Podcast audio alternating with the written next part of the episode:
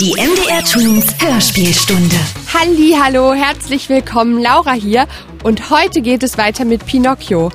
Zuletzt hatte der Seppel vom Schreiner Toni ein Holzstück gekauft, um sich daraus einen Hampelmann zu schnitzen. Das Holzstück kann allerdings dann sprechen und macht sich sehr, sehr schnell selbstständig.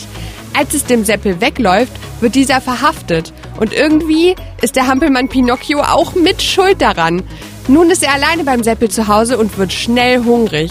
Was er auf der Suche nach etwas zu essen erlebt, damit geht's heute weiter.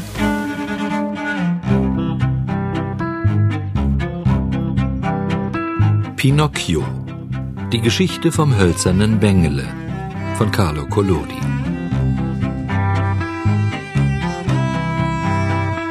Folge 2 Fünftes Kapitel Ein Eierkuchen, der davonfliegt. Indessen war es Abend geworden, und Bengele erinnerte sich, dass er noch nichts gegessen hatte. Er spürte eine Leere im Magen und fühlte starken Appetit. Im Handumdrehen war der Appetit schon Hunger und verlangte gestillt zu werden. Auf dem eisernen Ofen in der Ecke stand ein Topf. Das Hampelchen hob den Deckel ab und schaute hinein. Nichts als Wasser. Bengele sah sein dummes Gesicht darin, abgespiegelt, und setzte kopfschüttelnd den Deckel wieder auf den Topf.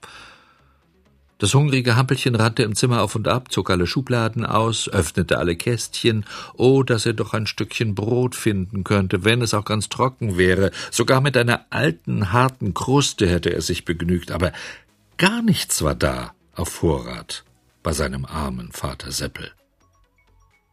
Indes wurde der Hunger immer stärker und Bengeling fing an zu gähnen. Er riss den Mund entsetzlich auf und glaubte, sein Magen gehe ihm davon. Mutlos und verzweifelt fing er an zu weinen und sprach, na ja, Lispelheimchen hat doch recht gehabt und hat es so gut mit mir gemeint, aber ich war eigensinnig und unartig. Ich habe dem Vater nicht gehorcht und bin ihm davongelaufen. Wenn doch nur der Vater da wäre, durch meine Schuld ist er ins Gefängnis gekommen, und ich muss daheim vor Hunger sterben. Der Hunger tut so weh. Er ist eine schreckliche Krankheit. Hurra! Dort liegt etwas auf dem Kehrichthaufen. Bengele springt hin, hebt es auf und ruft Ein Ei, ein Ei. Der halb verhungerte Hampelmann kann sein Glück kaum fassen. Er hält das Ei in beiden Händen, drückt es an die Wangen, küsst und streichelt es. Jetzt mache ich mir einen Eierkuchen, sagt er überglücklich, oder soll ich es einschlagen oder weich kochen? Das Einschlagen geht am schnellsten. Ich kann nicht mehr lange warten mit meinem Hunger. An der Wand hing eine Bratpfanne. Er holte sie herab und stellte sie auf die Kohlenglut, über der Vater Seppel den Leim kochte. Butter oder anderes Fett war nicht da. Bengele goss Wasser in die Pfanne und blies die Kohlenglut neu an. Das Wasser begann ein wenig zu dampfen.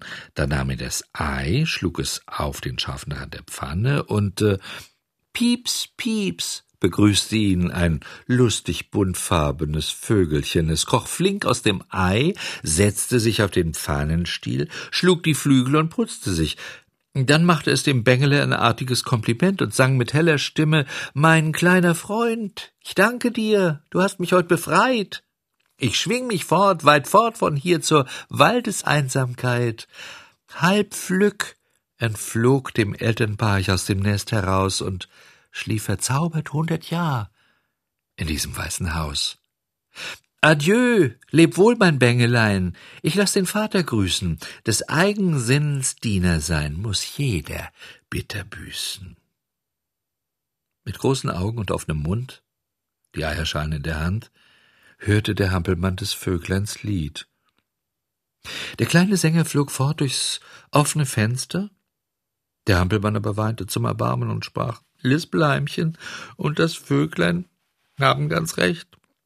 Ich muss vor Hunger sterben. Wäre ich doch nicht davongelaufen. Ja, ich muss es büßen. Ich sterbe vor Hunger. Immer schlimmer knurrte der Magen. Es war schon spät abends. Bengele wagte das Äußerste, ging zum Hause hinaus und lief aufs Geratewohl fort. Ich werde doch irgendeinen guten Menschen finden, der mir ein wenig zu essen gibt. Das war sein einziger Gedanke.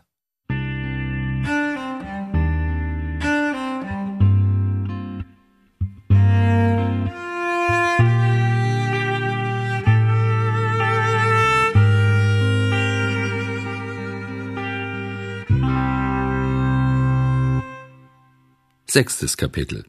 Bengele geht betteln. Die abgebrannten Füße. Schauerlich kam die Nacht.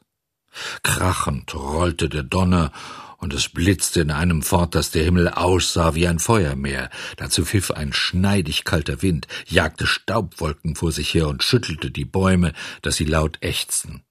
Bengele hatte schreckliche Angst bei Gewittern, aber heute war sein Hunger größer als die Angst. Er schlug einen Feldweg ein und kam nach kurzer Zeit in ein Dörfchen. Alles war still und dunkel, die Haustüren und die Fenster samt und sonders geschlossen, kein Hund auf der Straße, die reinste Friedhofsruhe. In seinem verzweifelten Hunger zog Bengele eine Hausglocke und läutete kräftig und lange. Irgendein Mensch muss doch zum Vorschein kommen, dachte er. Richtig. Ein alter Mann öffnete das Fenster. Er hatte die Nachtmütze auf dem Kopfe und brummte sehr ärgerlich Wer kommt noch um diese Zeit? Gebt mir doch um Gottes willen ein Stückchen Brot, ich muss sonst verhungern, gab Bengele zur Antwort. Warte ein wenig, ich bringe es gleich. Der Mann aber dachte, das ist wieder mal einer von den nichtsnutzigen Schlingeln, die nachts die Hausglocken ziehen, weil sie ordentliche Leute im Schlafe stören wollen. Nach wenigen Augenblicken kam der Alte wieder ans Fenster und rief Komm, halt deinen Hut hierher. Bengele hatte noch keinen Hut. Er trat also unter das Fenster und hielt beide Hände in die Höhe, um das herabfallende Stück Brot wie einen Ball aufzufangen. Da ergoss sich über ihn der volle Inhalt eines Waschbeckens. Er wurde nass von oben bis unten und triefte wie ein Blumenstock, den man mit der Kanne abgespritzt hat. Traurig wie ein verregneter Pudel trottelte der unglückliche Hampelmann nach Hause. Erschöpft von Hunger und Müdigkeit kam er heim. Die Glieder schlotterten ihm vor Kälte. Noch waren ein paar glimmende Kohlen in dem Becken, über dem Vater Seppel den Leim kochte. Bengele blies er ein wenig an und wärmte sich die Hände. Dann holte er den wackligen Stuhl und setzte sich vor die Glut. Seine feuchtkalten Füße legte er auf den Rand des Beckens und so schlief er ein. Nach und nach fingen die Holzfüße Feuer über der Kohlenglut und verbrannten zu Asche. Bengele schnarchte und merkte nichts. Erst bei Tagesanbruch wachte er auf, denn es hatte laut an der Türe geklopft. Wer ist draußen? fragte Bengele noch ganz verschlafen, gähnte und rieb sich die Augen aus. Ich, kam die Antwort. Es war der Vater Seppel. Bengele sprang schnell auf, um den Riegel an der Türe zurückzuschieben, aber schon nach zwei, drei Stelzschritten fiel er auf den Boden. Es gab einen Lärm, als wäre ein Sack voll Kochlöffel vom fünften Stock aufs Pflaster gefallen. Mach mal auf, rief Sepple immerfort auf der Straße. Vater, lieber Vater, ich kann ja nicht, heulte Bengele und rutschte auf dem Boden herum. Na, warum kannst du nicht? Meine Füße sind abgefressen. Wer hat sie abgefressen? Die Katze, sagte Bengele, denn er sah gerade die Katze vor sich, die mit ein paar Hobelspänen spielte. Ich sag's dir zum letzten Mal, mach auf, sonst geb ich dir nachher die Katze. O je, ich kann nicht mehr stehen, glaub mir's doch. Jetzt muss ich mein Leben lang auf den Knien rutschen. Seppel dachte, hinter all dem Gerede stecke nur eine neue Spitzbuberei des Hampelmanns, und wollte ihr gleich ein Ende machen. Er hielt sich am Fenstergesimse fest, zog sich an der Mauer empor und stieg wie ein Feuerwehrmann ins Zimmer hinein.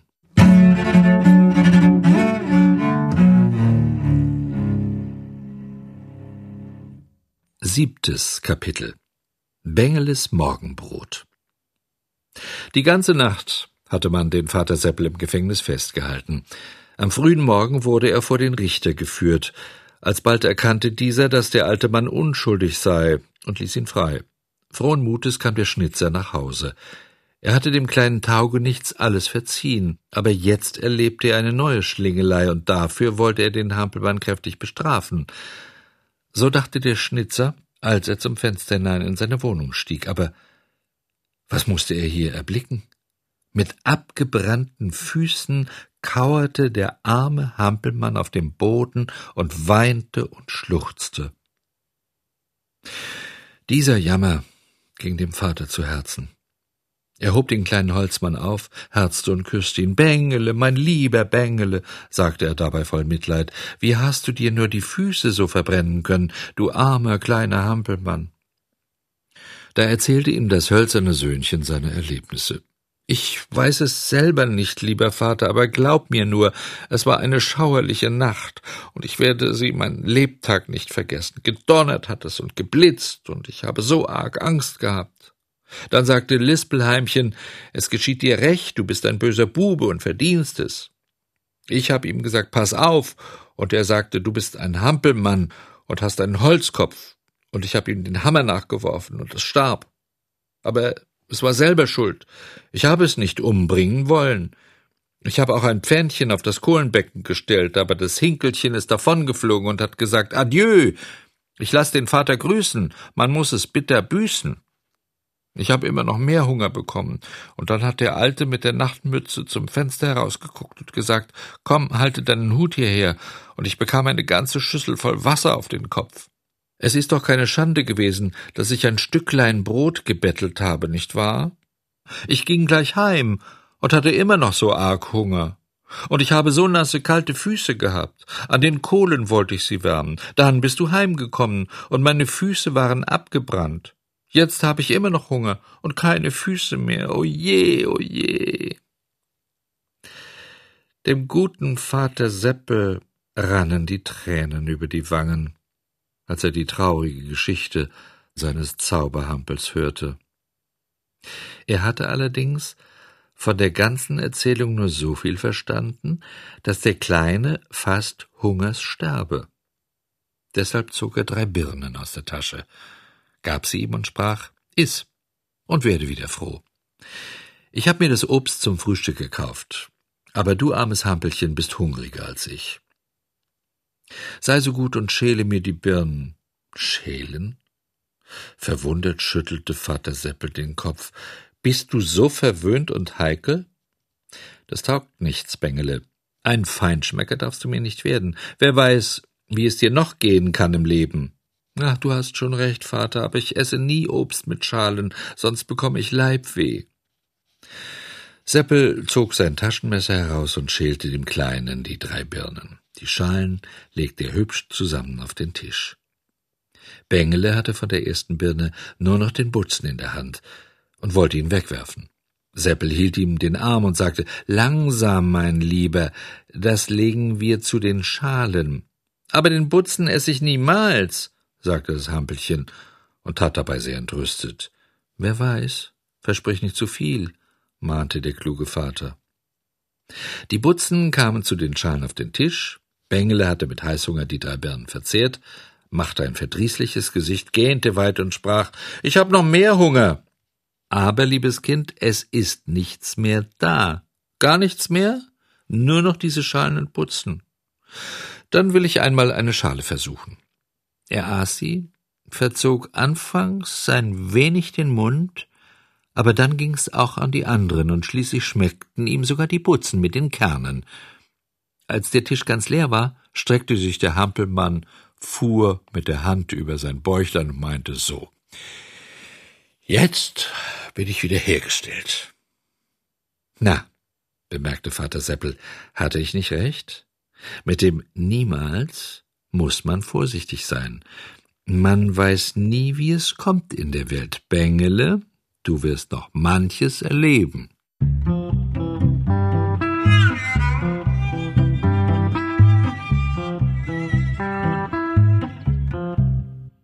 Achtes Kapitel Bengele erhält neue Füße. Das ABC-Buch nach dem Frühstück wäre der Hampelmann am liebsten ein wenig herumgesprungen. Es ging nicht, weil er keine Füße hatte. Traurig und unzufrieden saß er eine Zeit lang auf dem Stuhle und fing dann an, bitterlich zu weinen. Den ganzen Vormittag kümmerte sich Vater Seppel gar nicht um das Gejammer, denn Bengele sollte für seinen Ungehorsam auch die Strafe spüren. Schließlich sagte der Meister, Wozu soll ich dir neue Füße machen? Allenfalls rennst du mir wieder davon. Nein, nein, schluchzte Bengele. Von heute an werde ich ganz brav sein, ich verspreche es. Ja, ja, antwortete Vater Seppel. So sagen die Kinder alle. Sicher, im Ernste. Ich äh, verspreche es dir, Vater. Ich gehe in die Schule und mache dir Freude. Hm, immer die gleiche Geschichte, wenn die bösen Buben etwas haben wollen.